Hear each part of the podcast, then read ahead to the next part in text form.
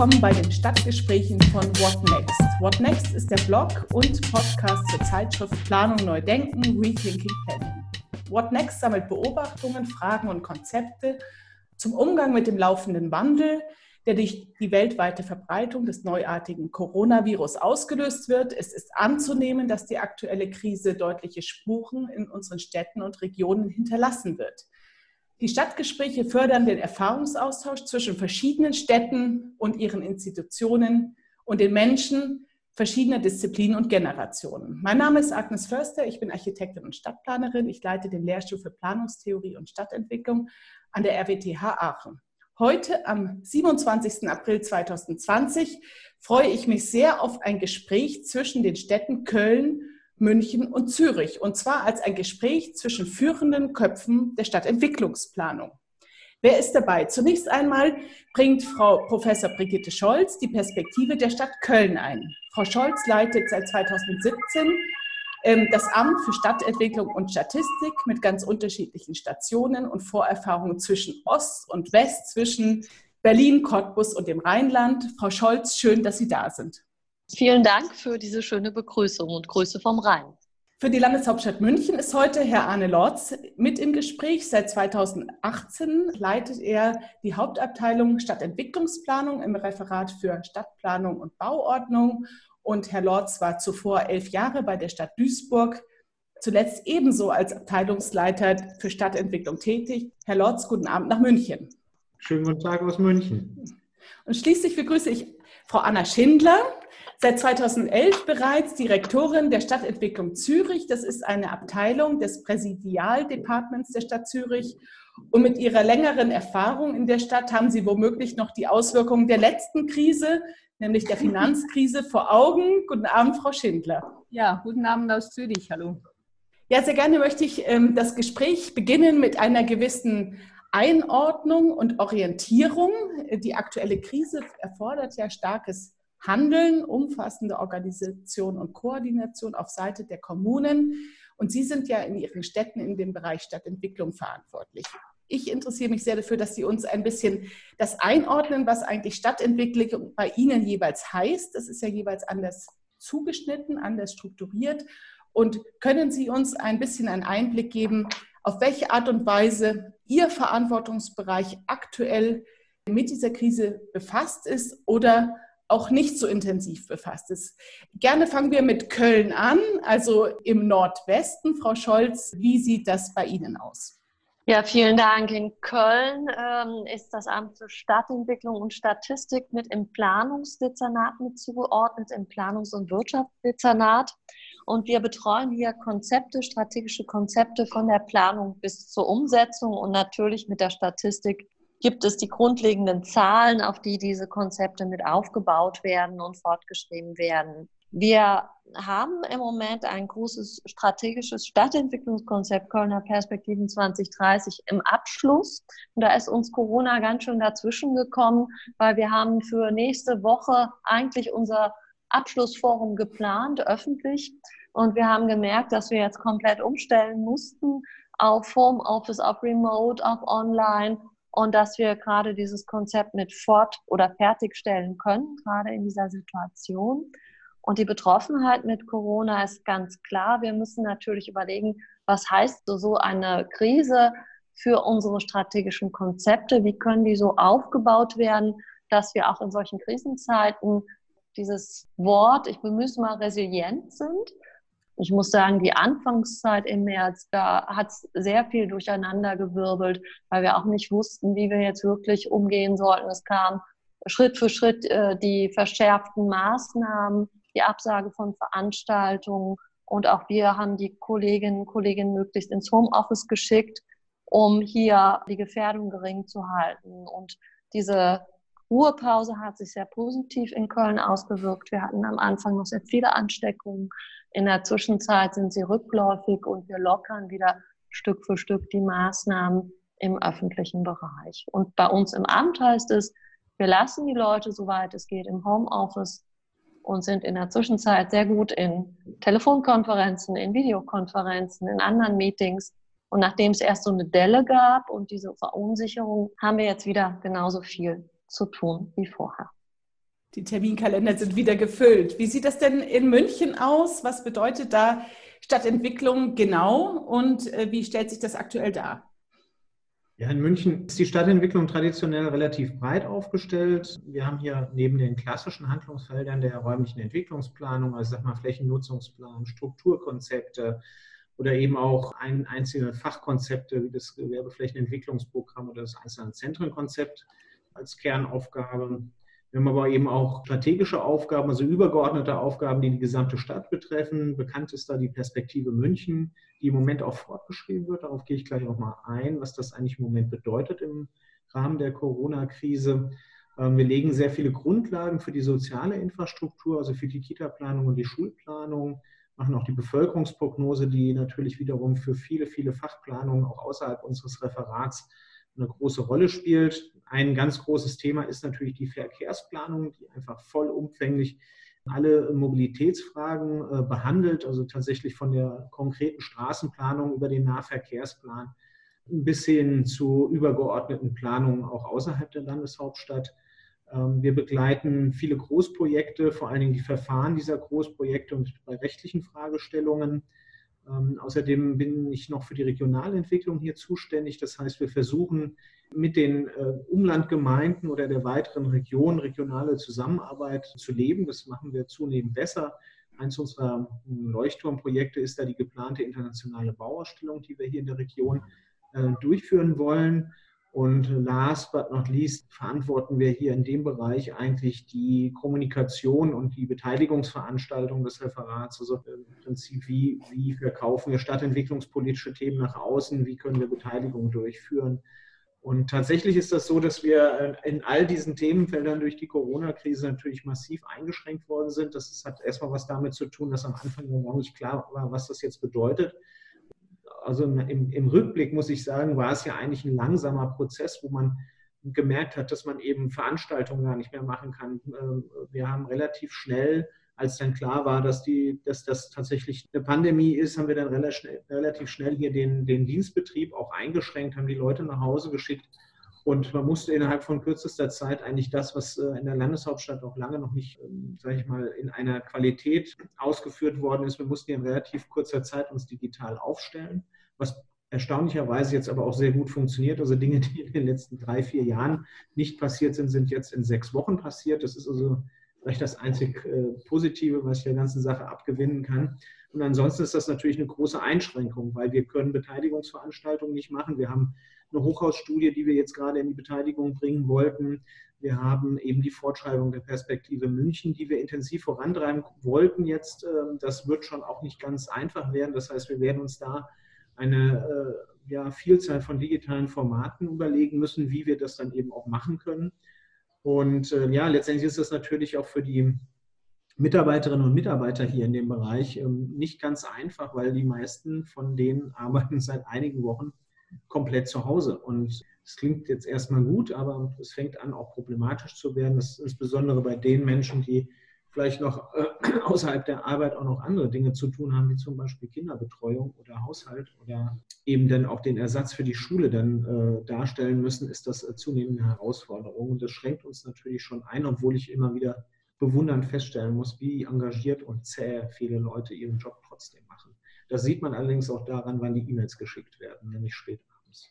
Also ganz ähm, neue Lebenslagen und Arbeitssituationen, um eigentlich viele Dinge möglich zu machen, für die man sich schon mhm. lange eigentlich engagiert hat. Genau. Und lange auf den Weg gebracht hat.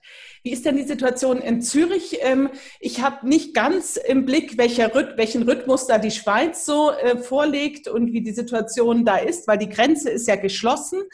Ja. Frau Schindler, ähm, ich bin gespannt, wie Sie, äh, was Sie da zu berichten haben. Ich glaube, die Situation ist ganz ähnlich. Wir sind wahrscheinlich im ganzen Zyklus der, der ersten Welle der Pandemie sind wir Deutschland eine oder zwei Wochen voraus. Es gab eine Zeit, da hatten wir am meisten Fälle pro Einwohner. Das hat sich jetzt zum Glück ein bisschen beruhigt. Ähm, aber sonst ist es alles genau dasselbe mit den Strengen, mit dem Lockdown. Nicht ganz so streng wie in Deutschland. Wir dürfen uns maximal zu fünf draußen versammeln, nicht nur zu zweit. Und jetzt halt auch mit diesen ganzen Maßnahmen jetzt langsam gelockert werden. Und vielleicht zu der Frage, also die Stadtentwicklung in Zürich ist ähm, eine, eine Querschnittsabteilung wirklich im Zentrum der Stadtverwaltung, der Stadtpräsidentin angesiedelt und auch sehr, sehr breit aufgestellt. Ich habe fünf Bereiche, die dazugehören und das reicht von der Wirtschaftsförderung über die Integration zu den Außenbeziehungen, das eben auch alle die Außenkontakte dabei zum eigentlichen Kern der Stadtentwicklung, die sich mit Wohnen, mit Arbeitsstadt, mit Stadtentwicklung im eigenen Sinne, Quartierentwicklung, den ganzen ähm, partizipativen Verfahren befasst, bis dann zu Smart City, das eigentlich vor allem ein, Innovations, ein Innovationsbereich ist. Also es gehört alles zur Stadtentwicklung. Wir machen auch sehr viele Strategien. Wir machen die Strategien der Stadt Zürich 2035. Jetzt wollten wir dann eigentlich beginnen mit dem nächsten 2045. Das wurde auch ein bisschen gebremst. Wir haben ein Format, das nennt sich Stadt der Zukunft. Wir schauen voraus und sehen, welche Trends wirklich auf die Städte zukommen. Wir haben die Pandemie nicht kommen sehen, aber, aber trotzdem, Zürich ist, war in dieser Hinsicht sehr gut aufgestellt. Wir haben eine ganze Pandemieorganisation, die sofort gegriffen hat, das eigentlich fast wie auf nationalem Level.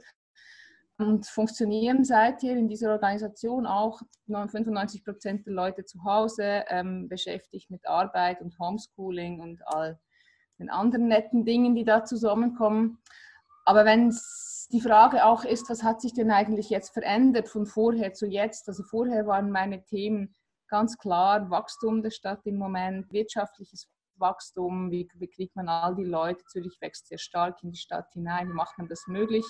Und jetzt im Moment befasse ich mich vor allem mit Wirtschaft, und zwar mit der ganz großen Wirtschaftskrise, die einiges größer sein wird als die Finanzkrise vor ähm, zwölf Jahren, die auf uns zukommt mit einer steigenden Arbeitslosigkeit, mit allen möglichen wirtschaftlichen Maßnahmen im Bereich der Mietpolitik, im Bereich der, der KMUs. Die Schweiz lebt von kleinen und mittleren Unternehmen.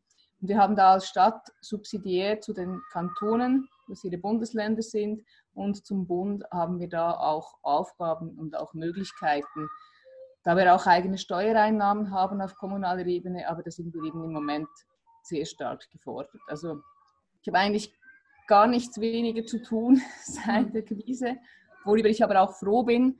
Und wir versuchen da möglichst viele Unterstützungsprogramme, auch, die auch mittelfristig und längerfristig wirken, auf die Beine zu stellen. Also das ist ein ganz akuter Bereich, den Sie da eigentlich ähm, mit ja. betreuen, ja. wo auch aktiv jetzt was getan wird ähm, und es nicht sozusagen diese nachgelagerten räumlichen Effekte unbedingt sind, mit denen Sie sich da beschäftigen. Nein, jetzt im Moment geht es wirklich um die Wirtschaft, eben um die Strukturerhaltung, äh, Hotellerie, Tourismus, die ganzen Gastrobetriebe, alle die vielen, vielen kleinen Gewerbebetriebe, die ja das Leben in der Stadt auch ausmachen, die ja Zentren definieren und öffentliche Räume. Jetzt im Moment geht es eigentlich darum, wie, wie retten wir die. Ich meine, das Problem ist bei Ihnen genauso virulent wie bei uns. Das ist eine schöne Überleitung eigentlich zu dieser nächsten Frage. Stadtentwicklung bedeutet ja, einen weiteren Blick zu haben, einen Rundumblick ein bisschen thematisch und zeitlich auch weiter in die Zukunft zu schauen. Und da haben ja eigentlich alle drei Städte ein paar immer ähnliche Jahre in der Vergangenheit hinter sich, die letzten Jahre stetig wachsend und auch stark unter diesen, ich sag mal, ein bisschen auch Wachstumsschmerzen leidend. Und jetzt weiß man nicht so recht, was da passiert. Wie, wie denken Sie denn aktuell über diese Frage nach, äh, welche Themen jetzt wichtig werden, auch im Kontrast zu dem, was vielleicht vor kurzem noch sehr dominant war, auch als Diskussion, wohin sich die Stadt entwickelt. Ich würde sagen, wir fangen nochmal bei Köln vielleicht an. Ähm, sozusagen, wie ist so dieser Shift? Welche Möglichkeit besteht, sich zu orientieren in veränderten Themen womöglich? Aber bitte, es können natürlich auch Themen gleich wichtig bleiben und gleich relevant bleiben. Frau Scholz. Ein Thema, was uns natürlich hier genauso umtreibt und wo wir auch noch nicht wissen, wie es ausgehen wird, sind diese wirtschaftlichen Folgen. Köln wird ja gemeinhin gesagt, es ist die nördlichste Stadt Italiens. Also in den letzten Wochen wären unsere Straßen voll gewesen. Die Cafés, Gastronomie, Hotels, Tourismus, Dienstleistung ist ein ganz wichtiger Bereich bei uns. Und sogar Ford, also in der Industrie, hat ja ab 19. März seine Werkspause ausgerufen bis zum 4. Mai. Und wir können noch gar nicht abschätzen, was es an Folgen alles geben wird. Das sind diese neuen Themen, wo wir jetzt wissen, da kommt was auf uns zu. Und gleichzeitig haben wir eine sehr gut diversifizierte Wirtschaft in Köln. Das heißt, wir haben verschiedene Branchen und wissen auch, dass dieser Branchenmix gut ist und richtig ist, ihn weiter zu kultivieren. Und wir haben Projekte, die bleiben. Also wir wissen, dass es gut war, diese Kölner Perspektiven 2030 plus, das strategische Stadtentwicklungskonzept auf den Weg zu bringen, mit fünf Leitsätzen, räumlichen Zielkarten etc. Und dass Themen natürlich wie Klimawandel, Klimaschutz bleiben. Das vergisst man ein bisschen vor dem Hintergrund der Krise, aber wir haben ganz banal gesagt, über acht Wochen keinen oder jetzt fast acht Wochen keinen nennenswerten Regen gehabt und Waldbrände, was für einen Frühling sehr unwahrscheinlich oder sehr ungewöhnlich ist, nicht unwahrscheinlich leider Gottes. Es bleiben aber auch unsere großen Erweiterungs-, Stadterweiterungsgebiete, wo wir mit voller Kraft natürlich weiter planen, also nicht nur in der Stadtentwicklung, sondern genauso in der Stadtplanung, weil äh, wir diese Gebiete natürlich fortführen wollen und müssen. Und wir arbeiten mit hoher Kraft an den Gebieten mit besonderen Herausforderungen, wo wir mit sozialen Maßnahmen unterstützen oder auch städtebaulichen Maßnahmen im öffentlichen Raum unterstützen. Und vielleicht ist das so was ganz Prägnantes. Wir sind so ein, jetzt ein bisschen alle zurückgeworfen auf zu Hause, auf unsere Quartiere und wir sagen ja in Köln so schön die Fädel. Äh, man merkt, wie stark diese Nachbarschaften wachsen und wie wichtig dieses Zusammenleben in den Fädeln mit ist. Und es hat unsere Wirtschaftsförderung hat ein wunderbares Programm auf den Weg gebracht. Es nennt sich Fädelsretter, wo man online eben Gutscheine oder einen Soli-Beitrag für die einzelnen Kleinhändler im Fädel mit auf den Weg bringen kann, für die kleines Café um die Ecke, was jetzt zu hat, oder den Händler, der Kinderklamotten verkauft oder was auch immer. Und das ist ein wunderschönes kleines Programm, aber es wird natürlich nicht die großen Effekte mit abpuffern. Aber es hilft einem, die Solidarität zu zeigen für diese kleinteilige Wirtschaftsstruktur, die wirklich extrem mhm. wichtig ist. Das merken wir jetzt auch in der Krise. In München spürt man da gewisse Unsicherheiten oder vielleicht etwas weniger dramatisch ähm, ein Nachdenken, was einsetzt über die aktuelle Situation, was den Kurs eigentlich auch der Stadtentwicklung ähm, betrifft? Also tatsächlich ist es ja so, dass, dass das im Moment äh, ja ein bisschen eine Pause ist für äh, so eine strategische Stadtentwicklung. Ne? Also die Pause kommt aber dadurch zustande, dass jetzt gerade dieses Top-Thema Wachstum ausnahmsweise mal ein ganz bisschen kurzfristig nicht in den Vordergrund zumindest drängt. Ich glaube zwar im Moment, also es ist schwer, das einzuschätzen, aber im Moment glaube ich noch nicht so ganz daran, ähm, dass diese Wachstumsphase nicht auch wieder kommen wird. Also dass man jetzt, wenn man in einem langen Zeitraum denkt, dass das auch wahrscheinlich der wirtschaftliche Motor irgendwann wieder anspringen wird. Das ist in München zumindest sehr wahrscheinlich, aber es ist auch nicht absehbar. Es hängt einfach davon ab, wie die Krise weiter voranschreitet und wie sie dann vor allen Dingen auch gelebt wird.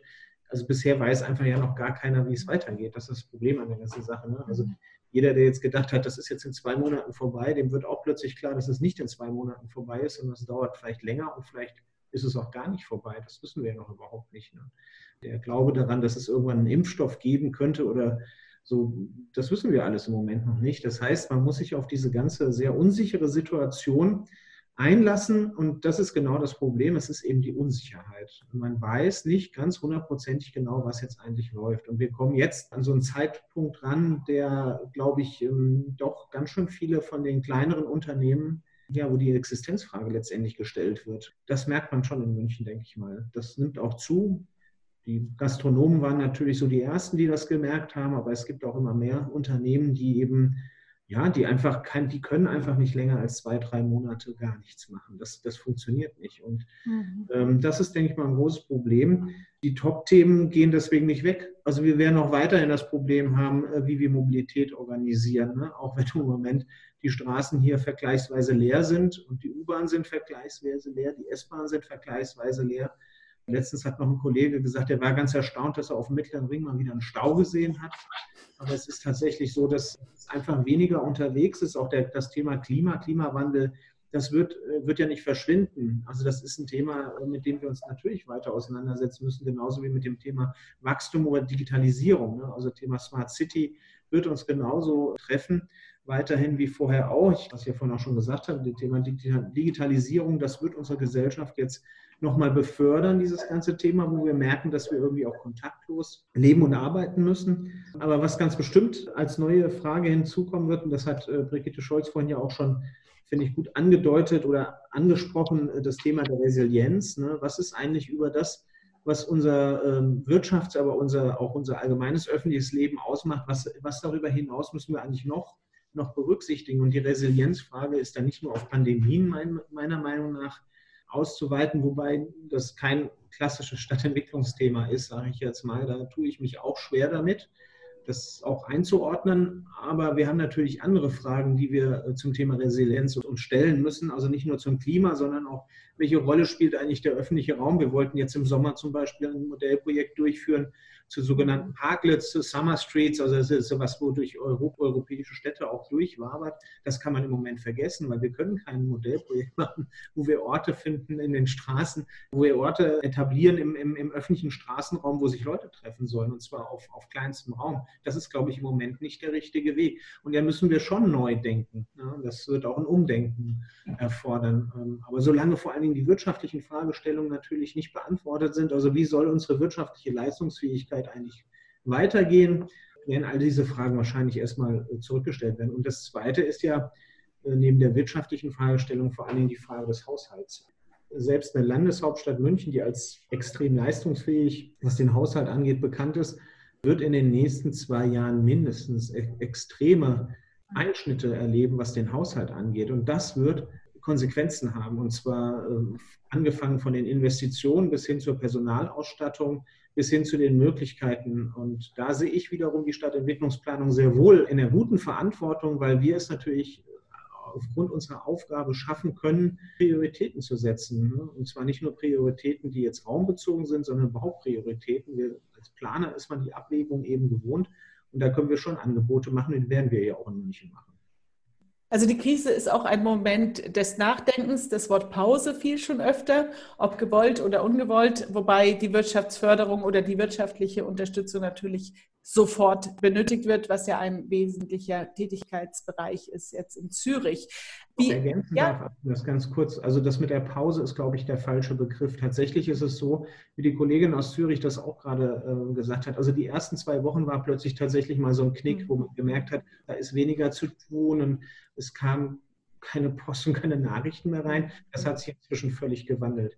Also ich würde mal behaupten, dass viele Leute, auch wenn sie nicht in, in unmittelbar vom Coronavirus betroffenen Bereichen arbeiten, äh, tatsächlich der Pegel gerade wieder steigt, weil man natürlich merkt, dass man was tun muss an vielen Stellen. Ja. Und ähm, dass es deswegen auch komplizierter wird, weil wir natürlich das nicht gewohnt sind, diesen Rhythmus durchzuhalten. Also von einer äh, Videokonferenz zur nächsten. Alles das, was wir gewohnt sind, auf dem Flur auszutauschen, funktioniert ja alles nicht mehr. Und mhm. das ist äh, keine Pause in dem Sinne. Ich glaube, den Begriff würde ich, also zumindest von meiner Seite gerne korrigieren. Es ist ein Innehalten gewesen, aber jetzt merkt man gerade, äh, innehalten ist nicht, sondern wir müssen mit den viel mhm. schlechteren Rahmenbedingungen, die wir jetzt haben oder veränderten Rahmenbedingungen lernen, umzugehen und das frisst viel Energie. Also es geht unglaublich viel Zeit für Kommunikation zum Beispiel drauf. Wie rüttelt sich da in Zürich Wahrnehmungen zurecht in Bezug auf Prioritäten, auf Themen, die bleiben, die, äh, die neu zu bedenken sind? Also ich würde eigentlich fast alles unterschreiben, was jetzt meine beiden Kolleginnen und Kollegen aus München und Köln schon gesagt haben. Auch das mit der Pause. Ich empfinde es nicht gerade als Pause im Moment. Aber ich denke auch, es einiges wird bleiben. Ich meine, Wachstum ist nicht einfach weg. Natürlich haben wir im Moment ähm, leere Veranstaltungen mit Zuzügen, weil es A, keine Veranstaltung gibt und B, gar keiner über die Grenze zuziehen darf. Aber das wird sich wieder ändern. Auch das, es wird sich alles wieder ein bisschen normalisieren. Auch das Klima ist nicht einfach verschwunden vom Radar. Auch unsere großen Themen, die Wohnpolitik, das wird bleiben, wird vielleicht sogar noch wichtiger werden. Und ich denke, ja, es hat sehr viel mit der Wirtschaft zu tun und, das hat, und damit dass, dass die, das wirtschaftliche Fundament erst wieder gesund werden muss. Und da gibt es auch so bei verschiedenen Themen, denke ich, vielleicht auch so eine Korrektur, die vielleicht gar nicht so schlecht ist. Also dass dieses, das klingt zynisch, ich meine es auch nicht so, aber dieses Bewusstsein, wie wichtig das wirtschaftliche Fundament eigentlich ist für eine Stadt und dass wir keinen genügend Haushalt haben und auch nicht bauen, ausgeben, ähm, leben, wachsen können, wenn wir dieses Fundament nicht haben. Ich glaube, dieses Bewusstsein wird ganz wichtig werden in der nächsten Zeit. Und es werden auch so Grenzen aufgezeigt. Digitalisierung erlebt einen gewaltigen Schub und da wird Zürich noch nicht so unglaublich weit in der Digitalisierung. Das ist gut. Und gleichzeitig zeigt es auch die totalen Grenzen auf. Also das, was wir auch immer wieder in unserer Smart City Strategie benennen, indem wir sagen, es darf niemand zurückbleiben. Das zeigt sich jetzt. Es kann nicht alles durch digitale Meetings, durch Homeschooling und so weiter ersetzt werden. Es geht einfach nicht. Es gibt da Grenzen. Es gibt auch die Grenzen in diesem positiven Zusammenleben in den Quartieren. Das ist nämlich die soziale Kontrolle, die auch wieder extrem stark geworden sind. Es gibt, es gibt überall, es gibt immer beide Seiten. Aber bei uns in der Stadt Zürich rückt die Polizei, wenn sie 150 Mal ausrückt pro Wochenende, dann hat 148 Mal einer angerufen, ein Nachbar, der gesehen hat, dass sich im Nachbarsgarten irgendwie sieben versammelt haben statt fünf. Ich denke, die ganze Entwicklung im Moment wird sehr, sehr viel für unsere Stadtgesellschaft bedeuten. Und da wird es wahrscheinlich auch gewisse neue Justierungen geben. Da wissen wir auch noch nicht, wohin das Ganze zielt. Und da wiederum gebe ich meinem Kollegen aus München recht, kann die Stadtentwicklung vielleicht wirklich einen Beitrag leisten, indem wir eben nicht unbedingt alles steuern können. Das ist nicht so bei uns in Zürich, aber indem wir strategisch denken können und auch immer wieder diese ganze gesellschaftliche Seite, diese gesellschaftlichen Anliegen einbeziehen in, in unsere Strategien. Eine mögliche äh, neue Sichtweise ist ja auch ein Bewusstsein für so Grundfunktionen und auch Daseinsvorsorge in Städten und auch die Wahrnehmung, ob nicht auch starke, sage ich mal, hoheitliche Einflussnahme und auch eine gewisse Sicherung erwünscht ist oder wir das vielleicht wollen und positive auch soziale Kontrolle, nicht jetzt vielleicht in dieser überspitzten Form, aber dass es sinnvoll ist, sich zu verabreden zu gewissen Dingen, um die gemeinsam tun zu können. Sehen Sie da ähm, neue Sichtweisen auf diese Frage, was eigentlich diese Grundfunktion ist? Ähm, mal weg von den Dingen, die nice to have sind, zu den Dingen, die man auf jeden Fall braucht und was das eigentlich für Stadtentwicklung bedeutet. Mag da jemand von Ihnen, ähm, ich schieße jetzt den Ball nach München. Also das sehe ich auf jeden Fall. Also es wird natürlich erstmal Folgendes passieren. Es wird natürlich schon auch einen Verteilungskampf geben. Das ist völlig klar. Die unterschiedlichen Interessen werden auch in der Krise äh, ja nicht einfach gedämpft, sondern sie werden wahrscheinlich eher geschärft werden. Die, die Einfluss haben, werden das auch geltend machen. Also ich bin da trotzdem guter Dinge, dass wir ähm, A, nochmal eine ganz andere Diskussion bekommen über die Rolle äh, der öffentlichen Hand in unserer Gesellschaft äh, und damit auch die Rolle äh, von, von Infrastruktur, die geleistet wird. Ich meine, viele Dinge nehmen wir einfach für sehr, für sehr selbstverständlich. Ne? Also eben unsere äh, sehr gute Infrastrukturausstattung, dass die finanziert werden muss, das äh, wird, glaube ich, in so einer Krise dann auch nochmal deutlicher. Und dass es dafür irgendjemanden geben muss, der das organisiert, das wird auch deutlicher. Ähm, wir haben jetzt bei der Fortschreibung der Perspektive München so verschiedene Formate auch ausgeführt, die eigentlich so äh, sowohl bei Experten innerhalb der Verwaltung, aber auch bei Menschen in München, ganz frei ausgewählten Menschen. Das ist wirklich sehr, sehr, sehr guter Mix gewesen, sage ich mal, wo Ideen entwickelt worden sind für die Stadt. Das ist jetzt kein besonderes Format. Was ich aber doch echt erstaunlich fand, ist, wie viele Formate vor allen Dingen sich immer wieder darum gedreht haben, dass man Ressourcen gemeinsam nutzt. Also, dass man eben gemeinschaftlich irgendwas bewirtschaftet. Es ist nicht nur der Sharing-Gedanke, sondern es ist tatsächlich diese, diese Gemeinschaft, die da immer wieder im Vordergrund steht. Und ich glaube, in solchen Krisen kann das natürlich zu bösen Verteilungskämpfen führen, wie ich das eben gesagt habe, aber ich glaube auch, dass die Gemeinschaft mehr betont werden kann. Es ist natürlich schlecht, wenn diese Gemeinschaft anfängt, innerhalb nur ihrer Grenzen zu, ähm, zu denken wir erleben ja in Europa zumindest, und das wird ganz bestimmt durch diese Corona-Krise auch ein wenig forciert werden, einen, einen beispiellosen Nationalismus. Das finde ich ein bisschen bedenklich. Aber auf der anderen Seite glaube ich auch, dass es sehr, sehr viele Menschen gibt, die bereit sind, sich schnell wieder zu öffnen und die eben einfach in diesem, ja, in diesem Gemeinschaftsgedanken ähm, dann vielleicht auch einen Sinn sehen. Und das haben wir vielleicht äh, an vielen Stellen oftmals auch ein bisschen verloren in der Vergangenheit. Also es ist auch eine gewagte These, aber das ist so ein bisschen mein Eindruck. Das könnte auch aus der Krise heraus durchaus ein Effekt sein, den wir, auf, den, auf den wir dann vielleicht auch aufbauen können.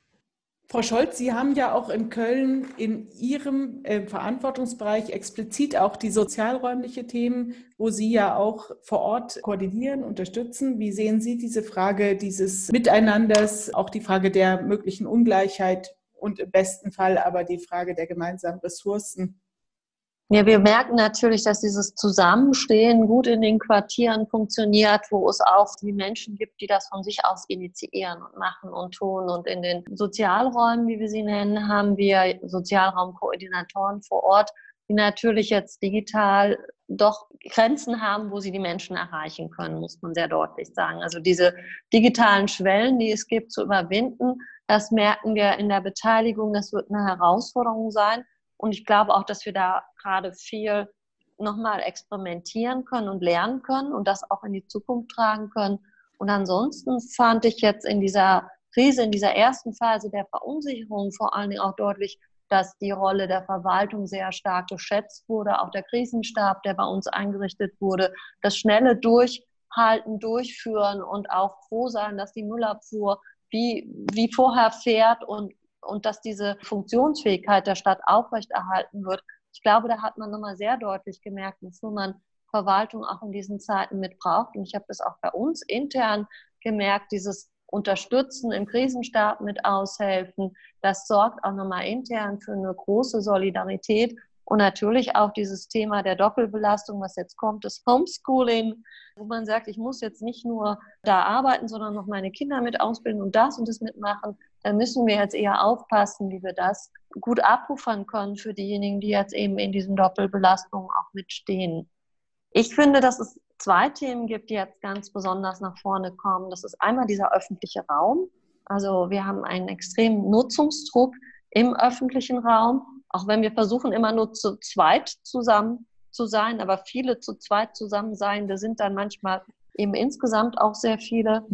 Und wir haben schon länger das Thema bezahlbarer Wohnraum, geförderter Wohnraum, bezahlbarer Wohnraum. Und da merkt man jetzt in den Diskussionen, obwohl wir noch nicht wissen, wo wir landen werden, dass es ein Thema wird, was wichtiger werden wird. Also diese Grundbedürfnisse, dieses bezahlbare Dach über dem Kopf zu haben, das wird einfach auch nochmal ein wichtiges Aufgabenfeld für uns werden, das mit Leben zu füllen. Ja, vielen Dank für diese Stichworte. Ich ähm, wage jetzt bewusst einen Maßstabssprung, weil Stadtentwicklung hat ja ganz, einen ganz breiten Blick, auch vom Maßstab und die denkt auch natürlich selbstverständlich über die kommunalen Grenzen hinaus. Großstädte und Metropolräume leben ja ganz ausgeprägt von ihren internationalen Beziehungen. Das ist, glaube ich, im Fall aller dieser drei Städte und ihrer Agglomerationsräume der Fall. Welche Rolle spielen eigentlich diese, diese Verbindungen, diese internationalen Verbindungen aktuell? Wie stellt sich das in Zürich dar?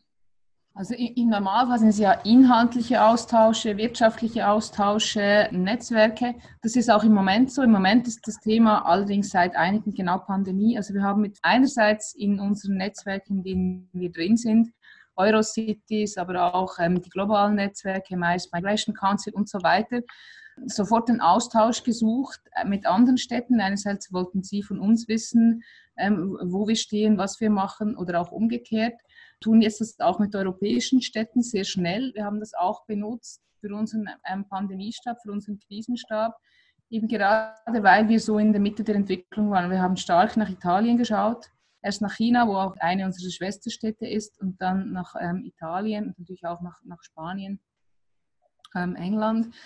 Bei den Ländern, die uns einfach ein bisschen voraus waren, um genau äh, abschätzen zu können, ja, was kann das heißen, wenn die, wenn die Entwicklung der Welle überall ähnlich funktioniert. Da waren wir sehr stark im Austausch, sind wir immer noch, gerade jetzt auch, wo es um die Lockerungen geht. Weil ich habe vorhin gedacht, bei diesem Votum aus Köln, das wegen dem Staat, das ist ja in der direkten Demokratie der Schweiz, es hatte der Staat noch ein bisschen eine andere Bedeutung. Es gibt immer ein Korrektiv, aber der Staat wurde, hat das Notrecht ergriffen, das gab es nie mehr seit dem Zweiten Weltkrieg in der Schweiz und hat sehr stark regiert und hat auch sehr klare Ansagen gemacht, sehr gut kommuniziert, wo es um die Schließung ging. Jetzt geht es um die Lockerung und das ist ein ganz anderes Thema, auch auf der kommunalen Ebene. Wie kommuniziert man denn, dass man eigentlich nicht weiß, was man jetzt so richtig machen soll? Und da, auch da ist der Austausch wiederum für uns mit anderen Städten sehr interessant. Und da werden wir jetzt auch von anderen Städten gefragt, ja, die noch nicht dort sind, wie macht ihr das und, und was ist wichtig dabei? Und was hat Erfolg ähm, in, in, in eurem kommunalen Handeln, auch politischen Handeln in Sachen Corona? Also im Moment ist das Thema eigentlich wie in jedem Medium, auch im internationalen Austausch, nur eines. Aber es ist ein Zurückgreifen, ein Nutzen bestehender Netzwerke. Das habe ich jetzt so verstanden. Es ist ein Nutzen bestehender Netzwerke und ein Aufbau neuer Netzwerke. Also wir haben sofort einerseits die Netzwerke, die wir schon hatten, genutzt, aber dann auch mit anderen Städten, mit denen wir vorher zum Beispiel vielleicht einzeln im Kontakt waren. New York, Seoul, ähm, Peking, Shanghai, mit denen ähm, Singapur, mit denen auch auf die bestehenden einzelnen Beziehungen zurückgegriffen, aber dann so eine Art Netzwerk aufgebaut zum Austausch über die Pandemie. Gibt es da Sichtweisen aus den anderen Städten zu dieser Frage der internationalen Beziehungen? Schlagen die auch im Bereich Stadtentwicklung zum Teil auf oder sind die woanders organisiert? München beispielsweise? Ja, also mm, wir haben, wir haben jetzt eigentlich nicht so äh, feste, also wir haben schon natürlich auch internationale Netzwerke, ähm, die sich aber dann eher im europäischen Raum bewegen. Natürlich gibt es auch mal nach Japan oder China gibt es auch mal äh, Verbindungen, aber das spielt im Moment jetzt nicht so eine große Rolle bei uns, sage ich mal also wenn es jetzt nicht nur darum geht, was die Stadtentwicklung für, für, für Netzwerke in der Welt hat, sondern was vor allen Dingen jetzt natürlich ein Problem ist, also München ist ja eine stark durch Zuwanderung geprägte Stadt und ähm, da bin ich tatsächlich mal gespannt, wie sich das auswirken wird, weil ein Großteil des Bevölkerungswachstums in, in München ist neben dem, dem, Geburtenüberschuss vor allen Dingen dem, der Zuwanderung aus dem Ausland zuzurechnen. Also ich würde jetzt mal behaupten, dass das, wenn die Grenzen weiterhin, vor allem die Grenzen bestimmter Länder, wenn die also weiterhin dicht bleiben, ob das nicht auch wirtschaftliche Folgen hat, weil wir natürlich einen Großteil der Arbeitskräfte aus diesen Ländern speisen. Mhm.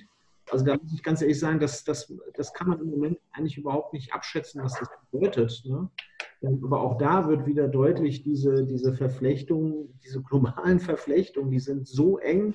Also ich mag mir das gar nicht vorstellen, was ein Zusammenbruch der internationalen Beziehungen für unser Wirtschaftssystem eigentlich hier was das eigentlich für Folgen haben könnte. Also da, da muss tatsächlich was passieren. Also im Moment habe ich da auch, kann ich mir auch nur ganz schwer eine Meinung bilden, sage ich ganz offen. Das, ist, äh, das wäre eine Katastrophe. Aber da wird auch nochmal deutlich, wie, wie wichtig dieser Austausch ist.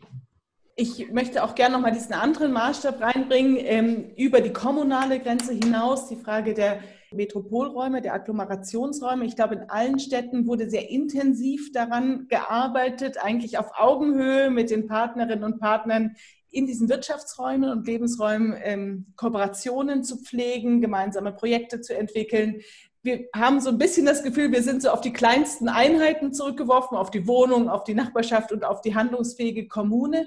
Ähm, welche Impulse auch zum Nachdenken über diesen regionalen Maßstab gibt es denn? Welche Rolle wird er denn spielen? Wie wird es beispielsweise in Köln gesehen? Köln war jetzt ja intensivst eingebunden in ein Projekt, dessen schöne Abschlussbroschüre mir gerade zugesandt wurde. Mhm. Frau Scholz. Ja, wir haben ja bei der Schweiz geschaut, wie man äh, die regionale Zusammenarbeit mit meistern kann und ein Agglomerationskonzept mit erstellt. Also die Region Köln-Bonn e.V. hat dieses Konzept für die Region mit erstellt diese regionale Zusammenarbeit oder die Verflechtungen sind ja extremst vielfältig. Und das sind dann ein bisschen zu den internationalen Verflechtungen. Ich denke jetzt an die Industrie, Lieferketten auf der einen Seite, Zulieferer, weil wir haben auch ein großes Obstbaugebiet zwischen Köln und Bonn und ein Spargelanbaugebiet. Da wissen wir ja alle, wie schwierig es jetzt ist, die Saisonarbeiter oder äh, Saisonkräfte mit zu uns zu bekommen. Auf der anderen Seite stehen wir mit den Partnerstädten im Austausch. Aber ich glaube, dass wir für jede, also die Strategien schon sehr maßgenau mit sein müssen, um mit dieser Krise mit umzugehen. Und deshalb experimentieren wir auch in Deutschland in den Bundesländern ein bisschen unterschiedlich, um zu sehen, wie es laufen kann. Mit dem Agglomerationskonzept wollen wir jetzt in der Tat weiterlaufen und daraus ein Programm machen, was dann mit einzelnen Maßnahmen auch in die Umsetzung geht. Auch da die Themen, Anne Lorz hat es ja gesagt, bleiben, Mobilität bleibt. Wir müssen gucken, wie wir Mobilität in Zukunft umweltverträglich und stadtverträglich mitgestalten können. Wir haben große Mobilitätsvorhaben, die weiter geplant werden müssen in der Gesamtregion. Und auf der anderen Seite ist es der Wohnungsmarkt, wo ich bislang nur Analysten gesehen habe, die davon ausgehen, dass wir zwar jetzt ich sag mal, eine kurze Delle hatten, aber natürlich im Wohnungsmarkt auch weiter gucken müssen, wie wir den Wohnungsmarkt in der Gesamtregion mitgestalten können. Wie sieht es in Zürich aus, über die kommunalen Grenzen hinaus? Es stimmt schon, dass im Moment sind eigentlich die Handlungsgrenzen entweder auf die Kommune oder sogar noch kleinräumiger oder dann international beschränkt. Wir haben jetzt trotzdem, wir werden gerade morgen wieder ein, ein Treffen haben der Kantone und der Gemeinden, die zusammen die Metropolitankonferenz, also den Metropolitanraum bilden. Gerade aus diesem Bewusstsein heraus, dass das, was im Moment wirtschaftlich abgeht, das betrifft überhaupt nicht Zürich alleine, sondern das betrifft die ganze Metropolitanregion, die als funktionaler Raum ganz eng zusammenspielen muss mit verschiedenen Staatsebenen äh, und dass wir da auch gemeinsam Lösungen suchen und, und, finden müssen. Da sind wir jetzt wieder dran, also auch diese Zusammenarbeit über die Grenzen, die ganz engen kommunalen Grenzen hinweg wieder aufzunehmen. Aber es stimmt, es war jetzt in den ersten zwei Monaten der Krise, war man sehr stark halt zurückgeworfen auf das Kleine, auf das Kleinräumige. Also das heißt, es zeigt sich jetzt sowohl in Bezug auf internationale Beziehungen als auch auf der regionalen Ebene, dass es sehr wertvoll ist, wirklich auf bestehende Formate und Netzwerke zuzugreifen, wo man schnell auch wieder Termine äh, und wenn sie dann vielleicht auch digital sind, herstellen kann, um sich schnell zu koordinieren. Gibt es denn auch Fragen, wie man Regionen vielleicht auch neu denken kann oder neue Gedanken für den regionalen Maßstab und dessen Entwicklung? Ja, zum regionalen Thema gebe ich gerne nach München weiter. Also, wir haben ja neben dem Coronavirus im Moment noch die Herausforderung, dass wir gerade eine Kommunalwahl hinter uns haben. Und das heißt, alle äh, Stadtparlamente, aber auch die Landkreise sich politisch gerade neu aufstellen. Vieles ist gleich geblieben, aber manches hat sich auch geändert. Deswegen ist auf der Ebene jetzt auch, also es ist schon alleine wegen der Wahl eine Zeit lang, da war wirklich Pause, würde ich jetzt mal sagen. Ähm, das hat aber nichts mit dem Coronavirus zu tun. Ähm, Im Moment sind natürlich alle gleichermaßen beschäftigt, aber ich bin trotzdem, also so was wir an Gesprächen führen mit den Partnern und ähm, läuft auch vieles, auch ohne dass ich jetzt dabei bin. Da merkt man schon, dass es jetzt auch wieder darum geht, natürlich zusammenzustehen. Und das ist, äh, ich, ich weiß nicht, ob das, ob das so eine, ich bin ja selber kein Bayer, aber ob das so eine bayerische äh, äh, Spezialität ist, Agnes, das weißt du besser als ich. Also, dass man auch regional dann ähm, wieder versucht, eigentlich zusammenzukommen und da auch was draus zu machen. Ich finde schon, dass man das spürt, aber das ist jetzt noch, da ist nichts Konkretes dabei, weil natürlich auch die ganzen ja, die ganzen formalen Institutionen, die arbeiten natürlich im Moment gar nicht, weil es gibt keine politische Besetzung dafür. Die, die werden jetzt alle wieder neu gebildet und bis die dann zusammenkommen, ähm, und da ist ja auch dann immer die Frage, in welcher Form kommen die zusammen, das merkt man jetzt gerade bei unserem neuen Stadtrat, der im Mai äh, sich konstituiert. Auch selbst da ist es so, dass, dass die Rahmenbedingungen das tatsächlich erschweren. Das ist einfach so, das kann man sich auch nicht schönreden. Ähm, aber ich bin da, da trotzdem zuversichtlich, dass wir aufgrund der guten äh, Kooperation, die wir hier in der Region haben, dass wir eigentlich ähm, genauso, nicht genauso vielleicht, aber natürlich trotzdem mit der gleichen Energie weitergehen. Und es wird sich einfach nur die Art und Weise der Zusammenarbeit wird sich wahrscheinlich ein wenig ändern. Also dieses enge, enge Zusammenrücken, sage ich mal, im Bierzelt wird wohl nicht so schnell mehr gehen. Das Oktoberfest ist ja auch abgesagt worden. Und äh, das ist schon, also das merkt man auch. Also da was ich jetzt persönlich vom Oktoberfest halte, ist ja, völlig äh, irrelevant, aber ähm, es ist schon so, dass da äh, nicht nur wirtschaftlich, sondern auch vom Gefühl her, da geht schon eine kleine Welt hier unter. Also das, das darf man nicht so ganz unterschätzen. Und auch wenn das als internationales Fest angesehen wird, die meisten Menschen auf dem Oktoberfest kommen hier aus der Region. Und das ist eine feste Größe neben vielen anderen Festen, die hier auch mit einer gewissen regionalen Bedeutung zumindest durchgeführt werden. Und da bin ich also eigentlich ganz zuversichtlich, dass die Region sich aber auch wieder zusammenfindet und dann auch voranprescht. Und ich glaube, dass die, dass die Denkmodelle dann auch offener werden. Aber das muss man mal abwarten. Das ist im Moment alles noch viel zu früh, um tatsächlich einschätzen zu können, wie das sich, äh, wie das sich auf regionaler Ebene dann tatsächlich äußert. Aber was diese ähm, Beobachtungen ein bisschen zeigen, ist einfach auch so eine psychologische Komponente beim gemeinsamen Planen, beim Zusammenkommen oder auch so symbolische Dimensionen des Zusammenrückens, was man dann vielleicht nicht räumlich so kann, aber vielleicht ist es umso mehr der Wunsch, dass man dafür auch Formate findet und Ausdrucksformen. Und eben auch so eine emotionale Komponente, äh, wenn Menschen und Institutionen und Gebietskörperschaften gemeinsam an einem Strang ziehen. Das wird einem ganz schön deutlich, auch in dieser Situation, finde ich. Mhm, das stimmt. Mich würde jetzt so abschließend eigentlich ähm, interessieren, ob es Denkanstöße gibt und auch gewisse Möglichkeiten zu lernen eigentlich aus der aktuellen Situation, vielleicht auch einfach nur aus der Wahrnehmung, die uns die aktuelle Situation ermöglicht, einen Ausnahmezustand ein bisschen zu erleben. Was kann man lernen für die strategische Planung, also für die Stadtentwicklungsplanung? Gibt es da ein paar Lessons learned, äh, über die man nachdenken kann? Wo fange ich an? Dann fangen wir von hinten an, der alphabetisch gelisteten Städte, das ist dann Zürich. Ähm, gibt es ein paar Denkanstöße? Ja, also es gibt ganz bestimmt jede Menge Denkanstöße, aber ähm, ich weiß nicht, weil ich mich jetzt so äh, eben an so solche Dinge ähm, überlege, die sich dann auch räumlich auswirken, auch wiederum mit der Arbeit zu tun haben, dann vielleicht genau das, dass Homeoffice geht, wenn es sein muss. Ich finde, es muss nicht fünf Tage die Woche sein, aber es geht grundsätzlich. Das haben viele unserer Arbeitgeber ähm, bisher nicht geglaubt. Das heißt, in der Konsequenz geht auch ein bisschen Homeschooling. Ich habe drei Kinder, ich sage mal ein bisschen. Aber was das dann bewirken würde, wäre auch, es geht auch, dass zum Beispiel nicht jede, jetzt komme ich aufs Thema Verkehr, weil das Ganze ähm, sehr eng verzahnt Es geht auch, dass nicht jede Schule morgen um 8 anfangen muss. Jede überkommunale Schule geht auch. Wir können flexibler sein, es geht auch. Eben die Grenzen der Digitalisierung habe ich schon gesagt. Ich glaube, was die Chance wäre aus dieser Krise wäre wirklich, es geht vieles, was wir bisher bis vor kurzem gedacht haben, dass es nicht geht oder es unmöglich ist und dass wir das doch nicht wollen. Und jetzt sind wir vom einen Extrem ins absolut andere gefallen, gezwungenermaßen. Das muss auch nicht sein. Aber ich glaube, dieses Bewusstsein davon, dass, dass ja gewisse Dinge, die sich in der Entwicklung der Arbeitswelt und dann in der Folge auch des Verkehrs, der Mobilität, der, des, des Nutzens des öffentlichen Raums und so weiter auswirken, dass die doch möglich sind, auch wenn man uns das Gegenteil hat glauben lassen wollen bisher. Ich denke, das ist etwas, was ich mal mitnehme bisher. Also diese große Verhaltensänderung, die einfach sein musste und die Erfahrung, die da auch mit ausgelöst wird. Wie sieht das in München aus, die Sichtweise auf ähm, Impulse, äh, Denkanstöße, äh, Lernimpulse für die Stadtentwicklung?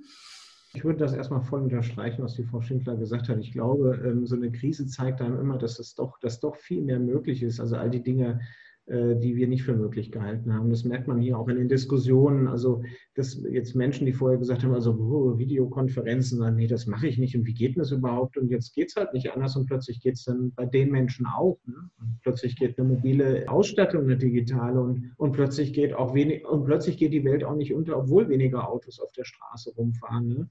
Und das ist zum Beispiel gerade dieses Homeoffice. Also, meine, wir reden seit den 90ern darüber, dass Homeoffice gibt. Ja? Und es ist wirklich, hat noch nie funktioniert, dass es mal irgendwie ausschlaggebend für zum Beispiel unser Mobilitätsverhalten wäre. Und jetzt plötzlich geht das. Ne? Also, dass das natürlich nicht in der Produktion geht, ist mir auch klar. Aber ich glaube, dass äh, viele Menschen jetzt auf den Geschmack gekommen sind und das auch äh, mehr in Anspruch nehmen werden.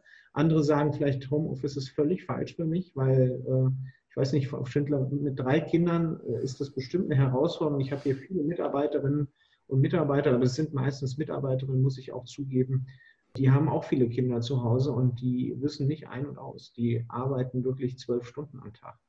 Äh, und mhm. die Hälfte davon eben für ihre Kinder und, und machen das, was die Lehrer machen sollen, machen die zu Hause und so weiter. Das zeigt auch, dass man, also, dass bestimmte Leistungen in unserer Gesellschaft vielleicht auch wieder mehr Anerkennung gerade bekommen, weil sie sich nämlich einsetzen. Das sind eben, das sind eben nicht nur die Leute in den Krankenhäusern, die ich natürlich sehr schätze, oder die Leute, die hier in den Supermärkten durchhalten. Ne? Ich meine, das müssen sie sich ja auch klar machen, die äh, kriegen für wenig Geld, müssen die gerade im Prinzip ihre Haut hinhalten, weil sie viele Kontakte haben, ne? während andere wie ich zum Beispiel einfach nach dem Büro nach Hause gehen und da dann auch bleiben kann. Also das ist, da, ich glaube, ist unsere Wertehaltung verändert sich gerade. Ich bin noch mal gespannt, was das für eine Diskussion gibt. Also ich habe immer ein bisschen Angst, dass, wenn die Krise dann doch vorbei ist, wir in die ganzen alten Muster zurückgleiten. Aber ich, ich glaube es eigentlich fast nicht. Ich glaube, das ist nicht rückgängig zu machen. Und das, also ob das jetzt, also es ist ein Impuls. Ob das immer alles ist, kann man noch gar nicht sagen. Ich würde es auch gar nicht bewerten. Aber es ist ein Impuls. Und den kann man in der Stadtentwicklungsplanung, die ja auch ein bisschen flexibler sein muss, obwohl sie langfristig denkt, ähm, also das, äh, glaube ich, tut uns gut. Wie wird es in Köln gesehen? Frau Scholz? Das Digitalisierung wurde ja beschrieben und ich kann mich noch gut entsinnen, als ich ein erstes Meeting abgesagt habe und gesagt habe, wir machen das als Telefonkonferenz, habe ich so in ungläubige Gesichter geschaut und danach gab es begeisterte hm. äh, E-Mails, dass man gesagt hat, das wäre ja ganz klasse, weil man eben diese Telefonkonferenzen so konzentriert vorbereiten muss, dass man sie dann sehr effektiv durchführt. Ich glaube, das sind so Sachen, die wir mitnehmen können und eben dieses Homeoffice geht und wie wir das weiterentwickeln, das müssen wir gut machen. Ich habe erstmal einen unglaublichen Respekt davor gehabt, wie schnell wir in Köln runtergefahren sind, also wie die Leute wirklich alle mitgemacht haben in der Verwaltung, aber auch in der Nachbarschaft, in der Gesellschaft und gesagt haben, wir machen dieses Social Distancing, was eigentlich gar nicht Teil der Stadt ist. Also wir gehen in diese soziale Distanz und ich glaube, noch schwieriger wird quasi dieses langsam Schritt für Schritt wieder anfahren und dabei trotzdem diese soziale Distanz mit behalten. Wir wissen auch noch nicht, wie das bei uns im Arbeitsalltag aussehen wird nach der Sommerpause oder den Sommerferien, die ja auch ganz besondere Ferien sein werden. Also da sind, kommen nochmal neue Herausforderungen. Was ich nochmal äh, feststelle, dass wir auch in der Wirtschaft viel stärker jetzt über Kreisläufe nachdenken. Also wir haben diese globalisierten Lieferketten, wir haben aber auch den Händler aus der Region, der auf dem Wochenmarkt verkauft. Und diese beiden Dinge miteinander zu verknüpfen und zu merken, wo haben wir diese großen Ketten, wo haben wir kleine Ketten, wie können regionale Ketten dort wieder mit aufgebaut werden oder ergänzen. Ich glaube, das wird uns auch weiterhin mit beschäftigen. Und im Einzelhandel merken wir eben, wie wichtig diese kleinteiligen Strukturen mit sind, die ja gerade in der Krise sehr gut zur Bewältigung mit beigetragen haben. Also ich glaube, das nehmen wir auch mit und werden wir auch mitarbeiten. Und das Anfahren Schritt für Schritt, das wird ein großes Experiment, wo wir wirklich nochmal in all unserer Selbstdisziplin gefragt sind. Und wir haben schon, unsere Bühnen haben glücklicherweise, ich zeige das mal in die Runde, uns Masken genäht für die Stadtverwaltung, weil wir haben ja jetzt die Maskenpflicht in NRW. Und auch das ist eben ein großes Thema, wie wir uns an sowas mitgewöhnen werden und das gut und auch fachgerecht, sag ich mal, mit einsetzen können.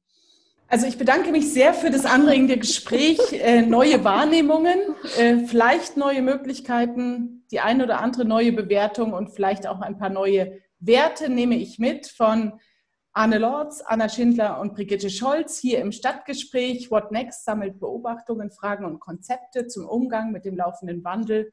Hören Sie wieder rein.